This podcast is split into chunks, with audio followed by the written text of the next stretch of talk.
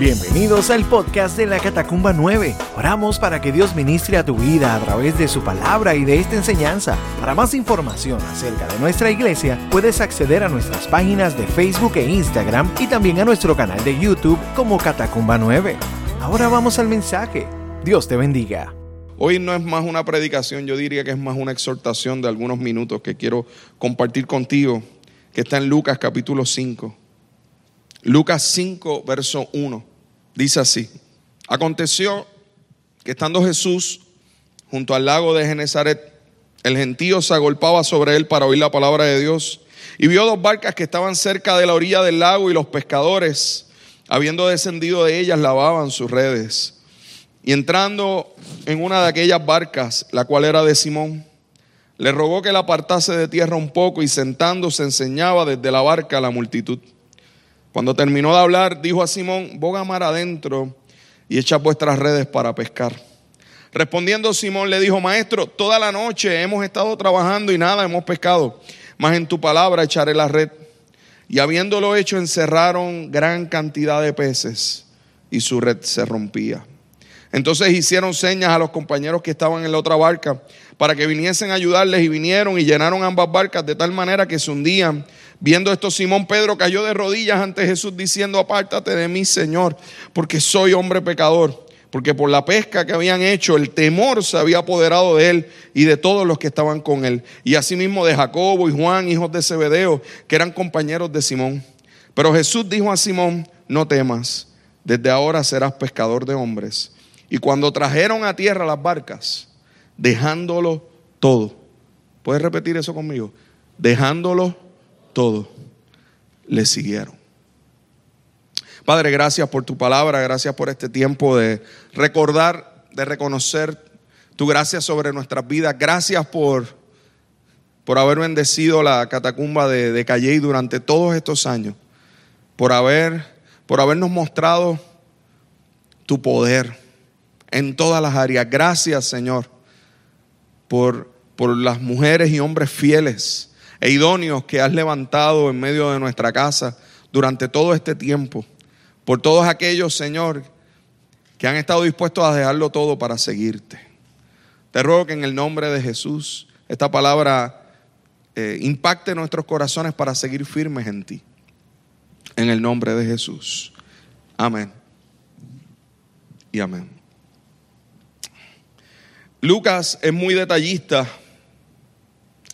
Eh, esta, esta, imagen de, de, este llamado de, Pedro eh, está relatado en Mateo también y está relatado en Marcos. Eh, sin embargo, Lucas, que es el tercer evangelio en escribirse, es el tercero en, en orden, pero también es el tercero en escribirse, se nutre de, de mirar qué escribió Marcos, qué escribió Mateo. E inclusive cuando comienza el Evangelio de Lucas, eh, se le dedica a Teófilo y a, Teófilo él le está diciendo que él, a, él quiere intentar poner en orden todas las cosas que ocurrieron y hace un escrito muy académico, inclusive de, de los evangelios, es el, el, el, que está, ¿verdad? Todos están escritos en griego, pero es el griego más elevado, es un griego bien académico que escribe Lucas porque Lucas busca hacer unas relaciones directas de la historia del evento, pero amplificando el evento. Inclusive hay, hay parábolas en Lucas que no aparecen en ningún otro lugar, que son de esas parábolas bien famosas, que son famosas para usted y para mí, pero no aparecen en, en, en otros lugares, como por ejemplo el hijo pródigo. Este, eso no aparece en ningún lugar más que en Lucas. Hay, una, hay, una, hay unos detalles y unas historias que él cuenta. Y, y Lucas, siendo discípulo de Pablo, eh, está, está escribiendo y, y, todavía hay sus dudas de si en este momento, cuando está escribiendo Lucas, Pedro ya ha, entregado su vida o no. Eh, cuando vamos al Evangelio de Juan, ya el Evangelio de Juan es, ese sí es cierto de que Juan escribe ya básicamente todos los discípulos, habiendo, habiendo ya sido martirizados. Así que estamos hablando de un recuento histórico y de una memoria. ¿Cuánta falta hace tener una memoria del momento exacto en el cual dijiste que sí a Dios? Porque es que tiene que haber un antes y un después. No hay forma de que no haya un antes y un después. No hay forma de que la venida de Cristo, el, mundo la, inclusive el mundo la cuenta como antes de Cristo y después de Cristo. Hubo un antes y un después, punto. Eh, entonces, hasta, hasta, qué, ¿hasta qué nivel en tu vida permite que te mantengas enfocado en que recuerdes realmente qué hiciste cuando te encontraste con Jesús? ¿Qué pasó realmente contigo cuando te encontraste con Jesús? Si realmente te encontraste con Él, es imposible que sigas de la misma forma. O sea, eh, cuando, cuando usted ve lo que, lo que ocurre en este momento, me, lo que más me fascina de los evangelios es que no presentan estos discípulos o estos apóstoles con aureolas de santidad en la cabeza y como gente que, que de alguna manera siempre piensan cosas santas, sino los presenta como usted y como yo, como gente que, que necesita la realidad del poder del Espíritu Santo y de la revelación de Cristo en su vida para poder accionar un, proceso totalmente diferente. Eh, es, es que Jesús cuando, cuando llega, está comenzando su ministerio. Lucas está relatando varios eventos que, ocurren antes de, este. O sea, antes de este momento, Jesús comienza el ministerio, según Lucas, en el proceso de la tentación. Luego lo comienza el ministerio en Galilea, va a Nazaret, allí lee el profeta Isaías eh, y cuando lee el profeta Isaías lo que lee es que el Espíritu de Dios está sobre mí para, para llevar eh, las buenas nuevas, para libertar a los oprimidos, para dar vista a los ciegos, para hacer que el que está enfermo pueda ser sanado. Y, se convierte, básicamente, el Evangelio de Lucas es el Evangelio de los marginados, porque Lucas es el que más encuentros tiene de Jesús con gente que nadie pensaría que Jesús hubiera encontrado. Eh, inclusive, Lucas tiene 12 eh, encuentros más con mujeres que tienen que, con mujeres que no aparecen en los otros evangelios. Eh, cuando usted se encuentra a Lucas, se encuentra a Lucas regularmente escribiendo de por qué Jesús va a hablar con gente que jamás un maestro de la ley iría. Eh, y se encuentra inmediatamente, luego de decir eso, de que este evangelio es para los pobres, para los que están enfermos, acto seguido viene a libertar a un hombre endemoniado Luego sana a la suegra de Pedro, según el recuento de, Lucas. Y luego, eh, luego de este, este momento, entonces es que decide moverse al lago de Genezaret o mar de Galilea. Y cuando llega allí, eh, ve estas dos barcas, está de mañana, están los pescadores allí limpiando las redes. Eh, era un día, era un día duro, oye. Esto, esto no era un día, no era un día fácil. Eh, ¿Usted alguna vez ha tenido un día de esos que usted sale con toda la fuerza a trabajar, a tratar de producir y llega a su casa y mira hacia atrás y, dice, perdí el día? ¿Alguna vez le ha pasado eso a usted? Perdí el día, hoy no, no logré nada, salió todo al revés. ¿Alguien le ha pasado eso? Que, que usted le ha salido todo al revés y, que usted se levantó por la mañana y hasta se presentó delante de Dios, Diosito, dirígeme hoy, que sea un día bien bueno. Y ese día negativo, todo negativo, horrible, difícil. Y para colmo, ellos no solamente habían tenido una noche horrible, sino que habían tenido una noche en la que no habían pescado nada y estaban limpiando las redes porque cuando usted no pesca nada, usted sigue echando la red, ¿verdad? Y entonces se sigue ensuciando cada vez más. Era un día duro. Y en ese día duro donde ellos estaban limpiando las redes, Jesús decide pedirles un favor, ¿verdad? Decirle, mira, eh, quiero predicar desde tu barca, ¿verdad? Quiero, usted sabe cuando, no sé cuánto le pasaba eso. Pero cuando su mamá estaba limpiando y usted se paraba en el medio, ¿usted le ha pasado eso? ¿Alguna, eh, si usted está aquí ha sobrevivido ese momento, pasando mapo y usted en el medio ahí como que plantado sin, sin, sin sentido alguno, ¿verdad? Y ahí todos los boricuas aprendimos el refrán de mucho ayuda el que no estorba, ¿cierto? Qué interesante es que Jesús decide, en medio de que ellos estaban limpiando las redes y todo eso, dice, mira, préstame la barca que voy a pararme ahí a predicar.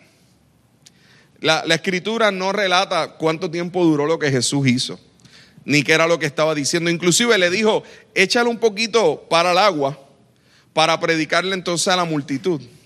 Y allí mientras ellos limpiaban las redes y probablemente veían eh, el atraso de que Jesús empezara a hablar, pero por respeto.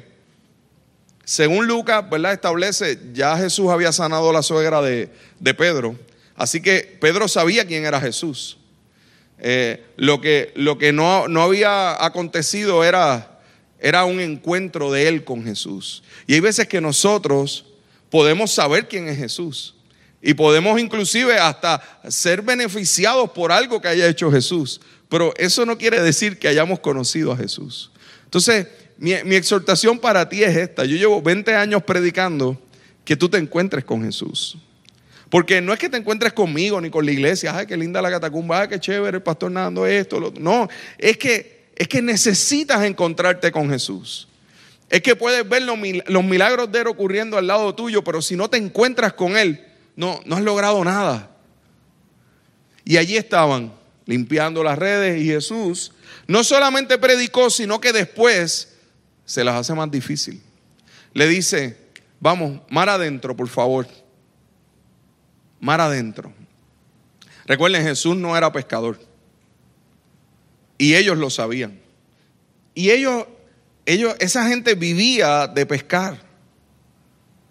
Esa gente ese día tenían que ver qué iban a hacer para conseguir su sustento. Eso era un atraso, ¿me entiendes? Al punto de que Pedro, eh, boricua al fin, Pedro, Pedro era medio boricua, le dijo, maestro, por si no te has dado cuenta, Hemos pescado toda la noche y no hemos atrapado nada. Si ves, aquí no hay peces en esta red. Si ves, ir, al, ir a bogar mar adentro no hace sentido. Y mucho menos lo que estás diciendo por segunda, en, en segundo lugar. Echa la red para pescar. No hace ningún sentido. Inclusive no hace sentido porque esa hora del día tampoco se pesca. El que conoce de pesca sabe que el mejor momento para pescar es en la noche. Ya se le había ido la noche. La escritura me dice que era, que era ya cuando habían vuelto, ya habían, ya habían tirado la red, usted sabe cuántas veces. Entonces esto implicaba más trabajo porque el maestrito carpintero le dio con que tiraran la red otra vez. O sea, que el tiempo que habían gastado en limpiar las redes se le iba a perder también. O sea, esto no era simplemente un, dale mar adentro y vamos a ver, no, esto era, pierde más tiempo. Y usted sabe que eso es lo que nos ocurre en nuestra vida. A veces nosotros estamos tratando de identificar cuál es el propósito en nuestra vida. Y se nos va la vida perdiendo el tiempo tratando de identificar ese propósito. Lo más triste es que siga pasando la vida y todo el tiempo has tenido frente a ti lo que es la verdadera vida pero como has decidido abrazar tu propia vida, la pierdes. Inclusive eso fue lo que dijo Jesús. El que quiera salvar su vida, la perderá. Pero el que esté dispuesto a perder su vida por causa de mí, ese la hallará. Fíjese lo que Jesús está diciendo es totalmente contrario a lo que era la lógica de Pedro. ¿Cuántas veces la lógica de Dios va en contra de tu lógica? Y tú estás todo el tiempo tratando de buscar cómo cumplo mi propósito, cómo manejo mi identidad, cómo realmente dejo una huella, una marca o lo que sea en este mundo, o, cómo cumplo con, la satisfacción de, de vivir la vida como quiero hacerlo. Y eso era lo que le pasaba a estos pescadores. Y por eso en su lógica, Pedro le dice, mira, hemos estado pescando toda la noche. Esto es, esto es demasiado complejo para nosotros, perder este tiempo. Pero hay algo que hace Pedro, que yo creo que es lo que hace que Pedro se destaque sobre los demás. Y es que Pedro, aunque usa su lógica, él decide que su obediencia va por encima de su lógica. Y yo creo que esa es la diferencia de aquel que se encuentra con Jesús. Es aquel que no es que deja de pensar, es que al revés, toma su lógica y dice, bueno, esta es mi lógica, esto es lo que se supone que ocurra, más en tu palabra. Yo voy a echar la red.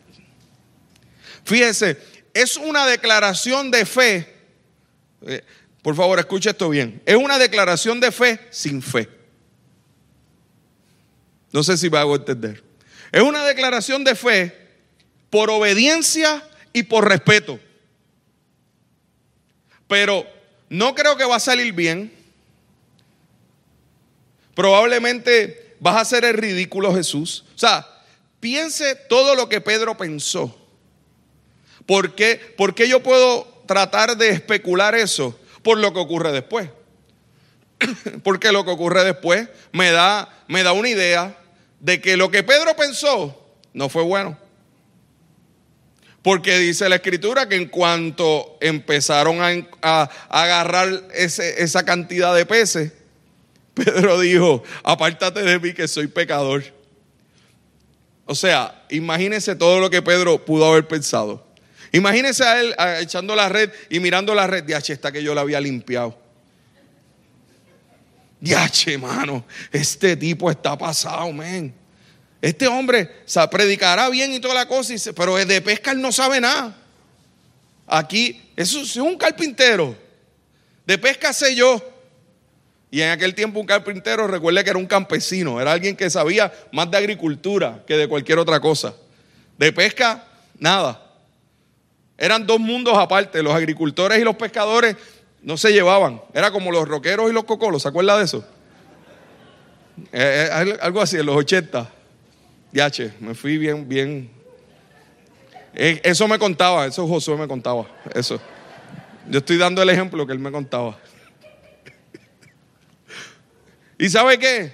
Que, que probablemente en ese momento Pedro estaba haciéndolo por por una, por una visión de respeto, pero no necesariamente conociendo quién le estaba pidiendo que bogara mar adentro y echara la red. Porque podemos estar frente a Jesús. Podemos estar frente a todo lo que Él hace. Podemos estar cercano a la iglesia. Podemos venir a los cultos. Podemos inclusive crecer en una familia que ama al Señor. Y, y vemos inclusive milagros del Señor. Pero no necesariamente nos hemos encontrado realmente con el impacto directo que puede tener un encuentro con Jesús desde un punto de vista donde hay una fe sencilla que traspasa el corazón porque tú estás convencido de que es Dios quien está frente a ti. Y eso, hermano, eso usted necesita con todo el corazón perseguirlo. Y, eso, ¿por qué? Porque eso es lo que provoca todo el resto de la vida de Pedro. O sea, usted tiene que entender que este momento marcó el resto de la vida de Pedro.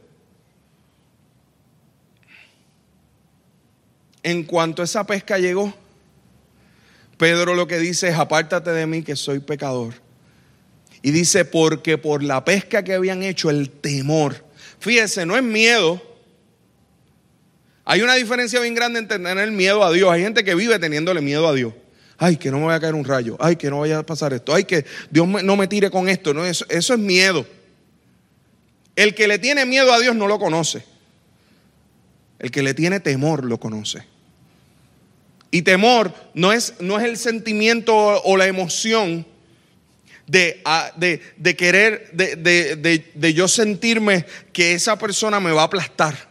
No, temor es decir, wow, frente a quien yo estoy.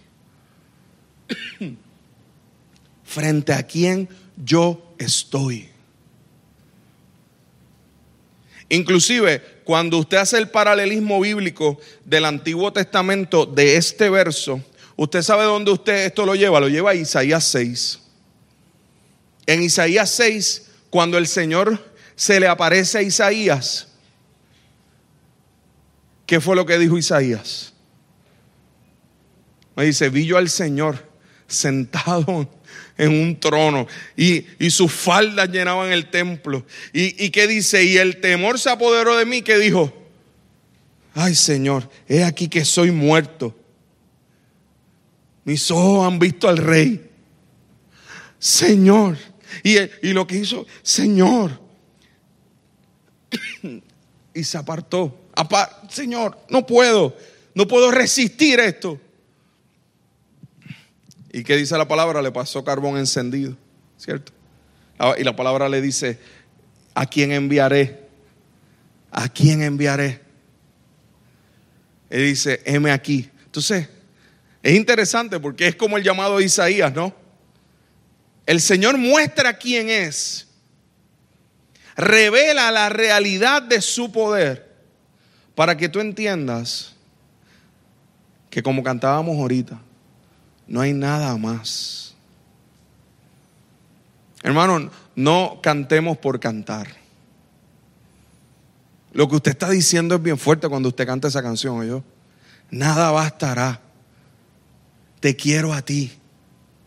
El mundo podrá ofrecerme lo que sea, pero yo te quiero a ti. Yo quiero, yo quiero tu presencia. Y cuando Pedro dice, apártate de mí que soy pecador, Jesús sabía exactamente lo que estaba pasando en el corazón de Pedro.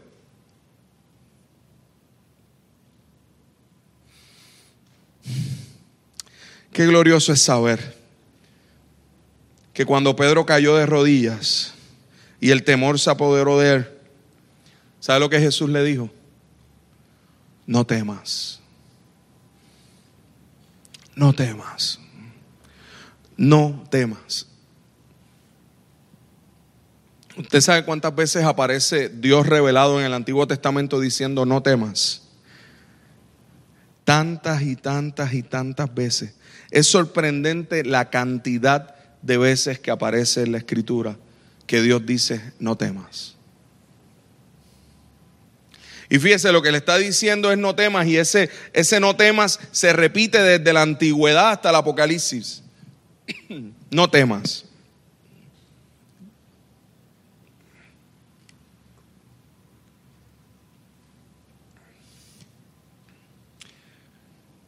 Usted ve en evidencia que usted y yo no podemos resistir la realidad de esa revelación.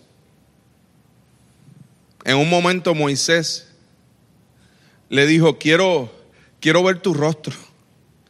Y el Señor le dijo, te voy a mostrar mi espalda. Porque no me podrá ver hombre y vivir. Hermano, usted ve lo que hay alrededor. Usted ve cómo se sostiene lo que está alrededor. Usted, usted ve cómo se sostiene la creación. Medita un día en eso. Siéntese a mirar la naturaleza. Siéntese a mirar lo que está alrededor. Y piense si usted puede tener el control de algo de lo que está ocurriendo a su alrededor. Del viento, de la oxigenación, de los árboles. Es, impresionante. El ser humano se pasa diciendo que controla cosas que no controla nada. Hermanos, nosotros estamos frente a la creación del Dios eterno. Que delante de nosotros está para que no tengamos ningún tipo de duda de la realidad de ese poder. Usted está frente a ese poder regularmente. Y lo glorioso es que Él nos amó tanto que dio a su Hijo para que nosotros pudiéramos tener su revelación. Su revelación gloriosa. Mira hermano, cuando el temor se apoderó de él, y dice la escritura que se apoderó de todos los que estaban con él, incluyendo a Jacobo y a Juan, que se convierten en los tres que siempre andaban juntos, y Andrés, el hermano de, de Simón dice en plural que en cuanto trajeron a la tierra la barca, lo dejaron todo y le siguieron. Para mí es importante que usted tenga esto claro. Este no era el momento más sencillo de dejarlo todo. ¿Por qué? Porque habían pescado. ¿Usted sabe cuánto dinero había allí? Usted sabe, usted sabe lo que era que una red casi se rompía. Si ellos hubieran estado pendientes al milagro, se hubieran seguido entreteniendo con los peces que habían pescado. Usted sabe cuando usted sabe que usted se encontró con el Señor de verdad. Usted sabe cuándo usted puede reconocer, me encontré con Cristo, cuando el milagro no es más importante que su Señor. Antes el milagro era más importante. Dios haz esto y ahí te sirvo, ahí te sigo y ahí te sirvo. Y el milagro, y dame el milagro, y dame el milagro. Y de momento el milagro ocurre y aquellos pescadores que todo ese día su pugilato estaba basado en que no habían pescado nada, el Señor les da el milagro de la pesca, pero de momento esta gente lo deja todo y no le importa el milagro, le importa quién hizo el milagro. Por eso el reino de los cielos es semejante a este hombre que encuentra en un, en un terreno un tesoro. Y cuando encuentra ese tesoro, dice la escritura que fue y vendió todo lo que tenía para comprar el terreno. Qué interesante que Jesús diga eso, porque lo que dice es, pudo haber dicho, y ese hombre encontró ese tesoro, agarró el tesoro y se lo llevó a su casa. Y así hay mucha gente que quiere vivir el Evangelio. Ah, este es Dios. Ah, pues chévere, me lo voy a llevar a mi vida. Y no, aquel, el, Señor dice que el reino de los cielos es como ese hombre que fue y vendió todo y compró el terreno de donde salía el tesoro. Y eso es lo que el Señor nos está queriendo decir. ¿Qué es más importante para ti? ¿Que ocurra el milagro o que te encuentres con el Dios que hace milagros. Y por eso Jesús entonces le da el llamado y le dice, desde ahora serás pescador de hombres. Pedrito, te cambié el puesto, te cambié la descripción de tu trabajo. Pedro, vas a utilizar las habilidades que has aprendido como pescador, pero ahora vas a pescar como yo pesco. Más en tu palabra echaré la red. Hermano, y este, y este milagro es bien importante porque me habla de, de ser radicales. Este tiempo exige de que aquella gente que se encontró con Cristo realmente sea radical en que se encontró con Cristo. No que se encontró con la iglesia, con una iglesia bonita, chévere, gente que amamos, que queremos, una comunidad. No, no, no, se encontró con Jesús y por eso vive en la comunidad. Por eso, por eso vive edificándose, porque se encontró con Cristo. Hermanos, jamás en mi vida yo hubiera aceptado un pastorado y vivir en un pastorado 20 años si yo no me hubiera encontrado con Cristo. ¿Usted, usted lo puede entender? Yo usted lo amo poderosamente, seguro que sí. Y Dios me ha enseñado a amar a las ovejas, seguro que sí. Pero el primer lugar por el cual yo estoy aquí parado es porque Él me llamó. Es porque yo estoy respondiendo a Él. Yo, yo los honro a ustedes y, le, y, los bendigo a ustedes, pero honestamente, con todo el corazón, lo que yo hago lo hago para Él. Ustedes son bendecidos por eso, igual usted. Usted necesita estar claro de eso. ¿Por quién ellos dejaron todo? ¿Por los peces? No, ellos dejaron todo por seguirle a Él. Ellos entendieron que ese sígueme cambiaba la vida para siempre. El sígueme que Dios me hizo el 10 de marzo de 1989 cambió mi vida para siempre. Y desde ahí mi vida no es lo mismo porque no estoy ya yo en el centro, el centro es Él. No podemos predicar un evangelio donde el centro del evangelio eres tú. No, el centro es Cristo. Tú giras alrededor de Él. No es que Dios va a hacer por ti, es que ya Dios hizo por ti. ¿Y cómo tú vas a responder a lo que Él hizo por ti? Es otro evangelio. El evangelio de las buenas nuevas no es que vas a ser salvo, es que Él te salvó y que preparó buenas obras de antemano para que tú camines en ellas. Es que te estás entreteniendo lavando las redes y el Señor ya te está diciendo, boga mar adentro, echa la red, vas a ver que lo que tú más quieres yo lo hago así y te doy un propósito más alto que ese. Lo más alto que tú piensas que es tu propósito es nada en mi mano, lo puedo hacer así. Porque para Pedro el propósito más grande, ¿cuál era? Obtener peces. Eso era lo más grande. ¡Wow! Ser el mejor pescador. Y Jesús le demostró que haciendo así, mira, dale, te, voy a demostrar que no, Jesús pudo haberle dicho, vamos a esperar a la noche a pescar. No, no, vamos a hacerlo ahora. Plena luz del día, donde no se supone. Te voy a demostrar que voy por encima de tus propósitos. Hermano, aceptar ese llamado de Dios es el privilegio más grande que usted y yo podemos tener. Ah, Nando, eso quiere decir que, que entonces todos tenemos que convertir en pastores. No, yo no estoy diciendo eso. A ti Dios te llamó a algo. A los otros Dios los llamó a algo. No a todos los discípulos el Señor los puso en las mismas posiciones. Dentro del cuerpo de Cristo hay diferentes miembros. Y cada uno necesita ejercer la función desde el lugar donde Dios te ha puesto. Ahora tienes que asegurarte de algo. Y esto escúchalo bien. Asegúrate de saber a quién estás siguiendo. Si te estás siguiendo a ti mismo o estás siguiendo a Cristo de verdad. Porque las palabras de Jesús fueron, sígueme. Sígueme. Y aquí yo estoy todo, yo estaré contigo todos los días hasta el fin del mundo. Sígueme. Pero a veces vivimos un evangelio de Dios, sígueme tú.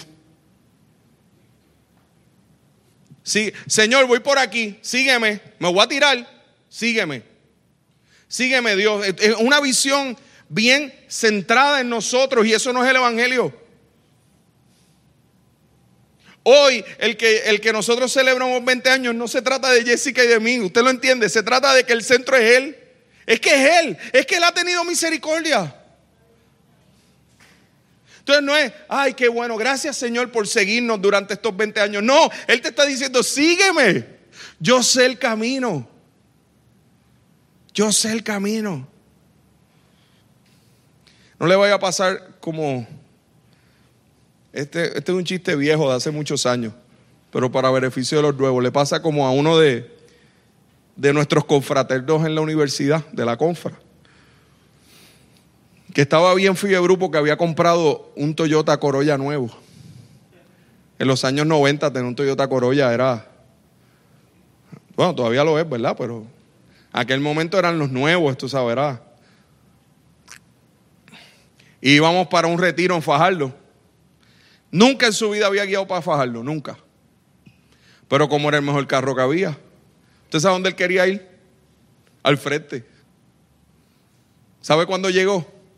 cuatro horas después de nosotros, porque se fue tan al frente. Y para ese tiempo no habían celulares, habían beepers. ¿Te acuerdas de los beepers? Él eh, empezó a mandar beeper, pero estaba perdido. Cuando llegó, ah, mano, mira. Brother, pero es que era imposible que tú pudieras. Tú tenías que quedarte atrás. Es más, tú tienes que ser el último, si tú no sabes para dónde vas. Y hay gente así en la vida espiritual. Señor, sígueme. Y el Señor te está diciendo, pero ¿para dónde si tú no sabes para dónde vas? Sígueme tú. Sigue al Señor. Y te aseguro que el Señor va a mostrar su poder y te va a dar dirección. Y termino con esto. Le dije que iba a ser corto. ¿Sabe que esta, este milagro se repite en Juan 21? Cuando Juan escribe Juan 21, Pedro ya murió. ¿Sabe algo? En Mateo, en Marcos, en Lucas, en esos tres evangelios, la historia de Pedro termina con tristeza. Porque termina Pedro negando a Jesús. Estos evangelios terminan así. Usted busque Marcos, busque los últimos capítulos, busque Lucas, busque Mateo, y va a encontrar que en esos evangelios Pedro aparece que su última escena es negando a Jesús. Juan, su gran amigo, luego de que Pedro, según la tradición, muere en Roma, crucificado, y pidió ser crucificado según la tradición boca abajo porque decía que no podía ser crucificado de la misma manera que su Salvador. La escritura dice en Juan 21 que Juan decidió escribir ese capítulo en homenaje a su, a su gran amigo Pedro. Y ese capítulo 21 narra exactamente lo mismo que ocurre en Lucas 5, pero tres años después. En Lucas 5 el Señor lo llama a seguirle. En Juan 21, esa noche Pedro volvió a pescar. Recuerde, Pedro había sido llamado a ser pescador de hombres y no había pescado en tres años. Se fue a pescar. Y dice la escritura que Juan y, y, Jacobo se fueron con él a pescar. Y esa noche pasó exactamente lo mismo, no pescaron nada. Había una gran diferencia. Jesús estaba en la orilla y los llamó y les dijo, hijitos, pescaron algo. Y ellos desde la barca dijeron, no, y él dijo, echen la red a la derecha de la barca. Eh, cuando usted ve los vientos en el, en el mar de Galilea, si usted viene de frente y usted echa la red a la derecha, el viento y la corriente es contraria. ¿Qué quiere decir eso? Que echar la red a la derecha es una locura. ¿Por qué? Porque al tú echarla, la red se va a meter debajo de la barca. Entonces ahí tú no vas a pescar.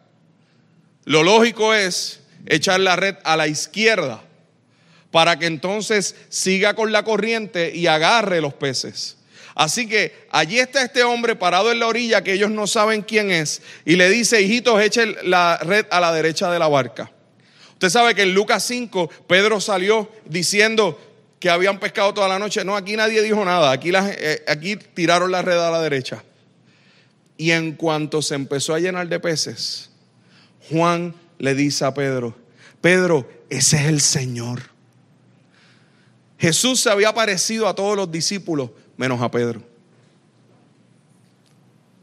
En Lucas 5, apártate de mí que soy pecador. En Juan 21, Pedro se lanzó detrás de Jesús y fue y llegó hasta donde Jesús. Y cuando llega donde Jesús, Jesús le tenía brasas puestas, tenía un, un barbecue allí montado, le tenía peces, le tenía un desayuno. Y lo mira y le pregunta, Pedro, ¿me amas? En las tres veces, así como tres veces Pedro negó a Jesús. Fue un momento de afirmación. Y Juan lo escribe para que todos sepan que Pedro no terminó sin encontrarse con Cristo. Y reafirmar el llamado, porque allí entonces el Señor le dice en tres ocasiones, Pedro, apacienta mis ovejas. Pedro, cuida mis corderos. Pedro, apacienta mi rebaño. Pedro ha sido llamado por mí. Si en el camino hubo un sígueme al cual respondiste, y respondiste dejándolo todo y siguiéndole, pero en el proceso aconteció lo que no esperabas y le negaste el Señor es capaz de hacer el milagro otra vez para demostrarte que Él está frente a ti y que su sígueme sigue vigente para ti. Si en el camino dijiste que sí hace algún tiempo, pero, pero de momento perdiste el enfoque y seguiste haciendo otras cosas y con tus acciones le negaste. Qué bueno es saber que el Señor vuelve a donde ti y te lo recuerda haciendo el mismo milagro, que dicho sea de paso, hay muy pocas ocasiones en las que Jesús repite un milagro. Ahora hubo una, algo muy diferente, si usted va al, a lo que ocurrió en Lucas y lo que ocurrió en Juan, hay otra, otra gran diferencia. En Lucas la red se rompía. En Juan 21, aún siendo tantos, la red no se rompió. Porque cuando pasas tiempo en el Señor, hay cosas que cambian. Pero tienes que accionar.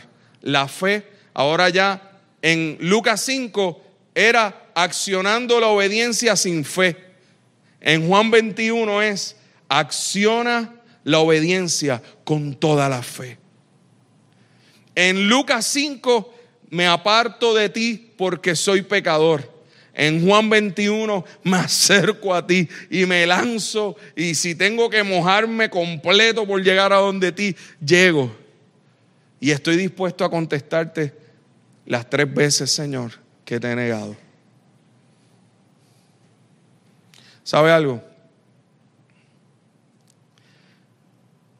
Ese Pedro fue el que en Hechos se levantó y predicó con una autoridad tan poderosa. Porque el Pedro que predicó fue el Pedro restaurado. Usted y yo somos restaurados por el Señor. Y eso es suficiente. Así que seguirle, hermano, seguirle es un privilegio. Seguirle no es, ay, voy a tener que dejar todo lo que me gusta. No. Seguirle es poder estar satisfecho y disfrutar realmente la realidad de caminar con Él. Y te aseguro que no hay nada nada, nada, nada que pueda igualar quién es Él. Porque Él cambia nuestro, nuestro, nuestro enfoque. Hoy miro hacia atrás y doy gracias al Señor. Gracias al Señor por el privilegio que me ha dado. Doy gracias al Señor por los, por los amigos y las amigas que el Señor ha permitido durante todos estos años. Doy gracias al Señor. Porque ese sígueme que empezó a mis 13 años que luego fue afirmado a los 24. Durante estos 20 años, ¿usted sabe cuántas veces yo me he equivocado? Un montón. ¿Sabe cuántas veces, aún con mis hechos, he negado, he negado que, que le sigo? Muchas veces, más de las que quisiera reconocer. Pero qué bueno es ver cómo a través de estos años he visto su mano poderosa y tú también la puedes ver. No te quedes en el lugar de, de del que pues hubiera sido bueno seguirle. No. Hoy es un buen día para decir, Señor, quiero afirmar mi corazón para seguirte. Quiero afirmar mi corazón para seguirte. Y si eso, y si esa es tu decisión hoy, si ese, si ese es tu anhelo, tú dices, Señor, yo quiero, yo quiero correr a ti. Yo, yo quiero dejarlo todo, yo quiero seguirte. Ponte de pie conmigo y vamos a orar. Aleluya. Y si nos estás viendo a través de, la, de las pantallas, allí donde estás, respóndele al Señor. Si, está, si estás en tu hogar, quizás estás en la comodidad de tu hogar. Voy, a hacer algo que no he hecho nunca a aquellos que están en su hogar. Si tú estás eh, eh, en tu hogar o estás escuchando esto después, yo te voy a invitar que donde tú estás te pongas de rodillas. Deja tu comodidad. Deja tu comodidad un poco. Y, y ve de rodillas. Y, dile al Señor, Señora, aquí estoy, dejo, dejo, dejo este espacio y quiero, quiero que, que, me hables aquí en este espacio. Padre eterno, Padre bueno, delante de tu presencia estamos. Mira a cada uno de mis hermanos delante de ti. Señor, qué enorme privilegio es seguirte. Señor, qué, qué, bueno es saber que no se trata de nosotros, se trata de ti. Hacer memoria no es para, para ver cuán bueno hemos sido, sino cuán bueno has sido tú. Cuán misericordioso has sido tú. Cuánta gracia has derramado sobre nuestra vida a pesar de nuestras imposibilidades, a pesar de nuestro carácter todavía sin transformar, a pesar de nosotros, a pesar de nuestra de nuestra inconstancia. Señor, gracias porque tu misericordia Señor se levanta como nueva cada mañana. Gracias porque grande es tu fidelidad. Señor, queremos responder a tu llamado no únicamente, Señor, en obediencia, sino en una obediencia con fe. Con una fe sencilla, con la fe de que lo más importante va a ser no el milagro que resulte de esa obediencia, sino, Señor, la relación de intimidad que resulte con el Dios que hace milagros. Señor, perdónanos por las veces que, que, hemos estado nosotros en el centro y que hemos pretendido que tú nos sigas en lo que queremos lograr y hacer. Que podamos hacer el intercambio correcto y enfocarnos en que, en que nosotros te seguimos a ti. En que seguirte, Señor, es el privilegio más grande que, que nadie puede tener. Señor, es que cuando vemos lo que hay alrededor nos damos cuenta de que nuestra satisfacción realmente está en ti, Señor. Que cuando vivimos esa satisfacción, entonces nos podemos levantar como, como hombres tuyos, como mujeres tuyas, como, como esposos sabios y esposas sabias, como, como padres que bendicen a sus hijos. Señor, Padre, como personas que, que viven tu llamado en los lugares donde nos has puesto. A cada uno, Señor, nos has puesto en lugares diferentes, Señor. Algunos como Esther en el palacio, a otros como Nehemías a levantar muros, a otros como Jeremías a profetizar aun cuando los demás no hagan caso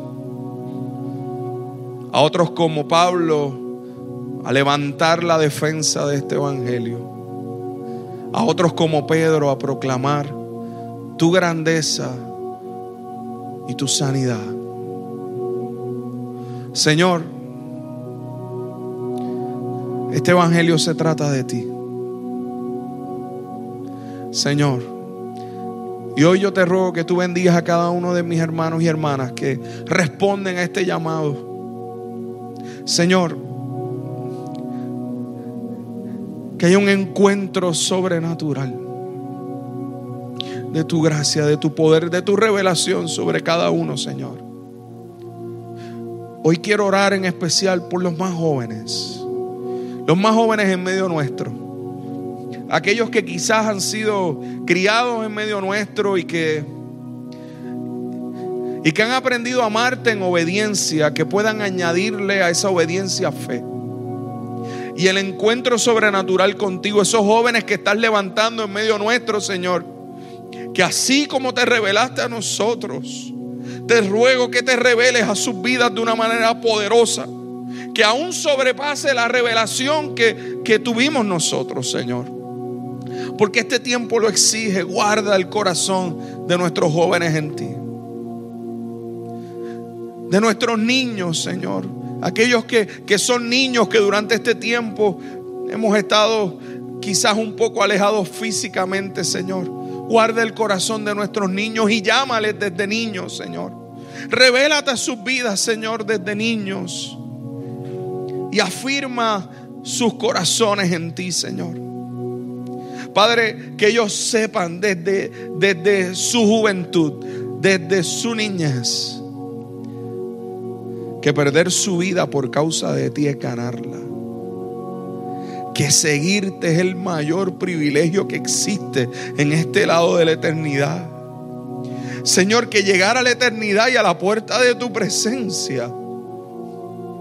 Señor, es mirar hacia atrás con la satisfacción de que nos acercamos a ti. De que recibimos tu revelación, Cristo. Gracias, Señor. Gracias por revelarte. Gracias, Señor, porque aún dos mil años después sigues revelándote, sigues llamándonos, sigues haciendo milagros, señales y prodigios, porque nos amas.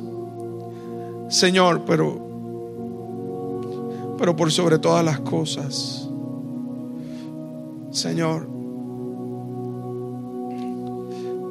Te rogamos que, que estés tú, que seas tú, que sea tu gracia. Esto no se trata de nosotros, Se trata de ti. Se trata de ti, Señor. Se trata de ti, Señor.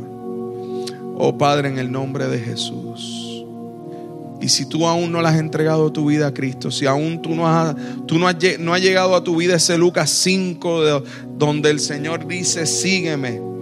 Si aún no has llegado ahí, hoy es el día de, de salvación para ti.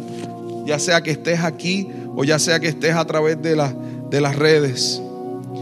Hoy es día de salvación para ti. Ven a Jesús. Acepta su llamado. No hay un privilegio más grande que ese. Hoy el Señor vuelve y te dice, sígueme. Sígueme, sígueme. Lo que tengo frente a ti no es nada comparable a lo que tú has soñado. Gracias Señor. Si sabes que necesitas abrirle tu corazón al Señor, este es el momento. Repite esta oración conmigo. El Señor, te entrego mi vida. Te pido perdón por todos mis pecados. Me reconcilio contigo. Y desde hoy quiero vivir para ti. Te quiero seguir. Dejarlo todo y seguirte. Lléname del poder de tu Espíritu Santo para vivir en ti. En el nombre de Jesús. Padre, hoy clamo por aquellos que han hecho esta oración y te ruego que por tu gracia haya libertad, haya salvación, haya restauración. Si estás aquí en medio nuestro y has hecho esta oración, levanta ahí tu mano bien en alto para orar por ti. Padre, en el nombre de Jesús te ruego que tu gracia sea sobre aquellos que están levantando su mano en medio nuestro. Que tu restauración, tu poder, tu unción, tu autoridad, el poder derramado de tu Espíritu Santo sea sobre ellos para vivir en ti. Y que desde hoy ese sigue me cambie toda su vida. Desde hoy lo dejan todo y te siguen, Señor. Tanto los que están aquí como los que nos están viendo. Padre, en el nombre de Jesús, te rogamos que la revelación tuya sea sobre ellos, tu gracia, tu poder, tu unción y que desde hoy, hoy marque el resto de sus vidas para siempre. En el poderoso nombre de tu Hijo Jesús hemos orado. Amén y amén. Denle un aplauso fuerte al Señor.